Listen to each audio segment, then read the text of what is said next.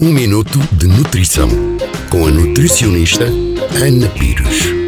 Cada vez mais se ouve falar em produtos mais biológicos e mais saudáveis para o organismo, e por isso, na rúbrica de hoje vamos desvendar o que é a flor de sal. A flor de sal são os primeiros cristais de sal que se formam e permanecem na superfície das salinas.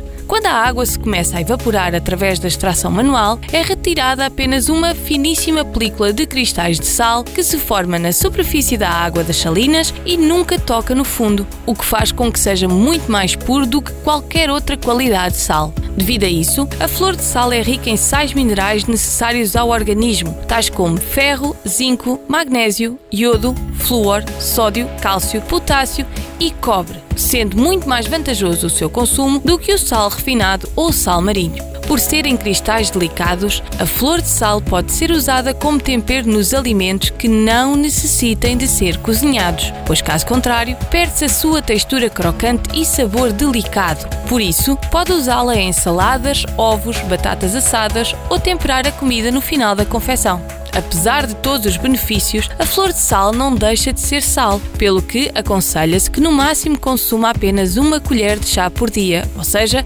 4 a 6 gramas por dia. Um minuto de nutrição. Todos os dias, na sua rádio, em FM ou em podcast.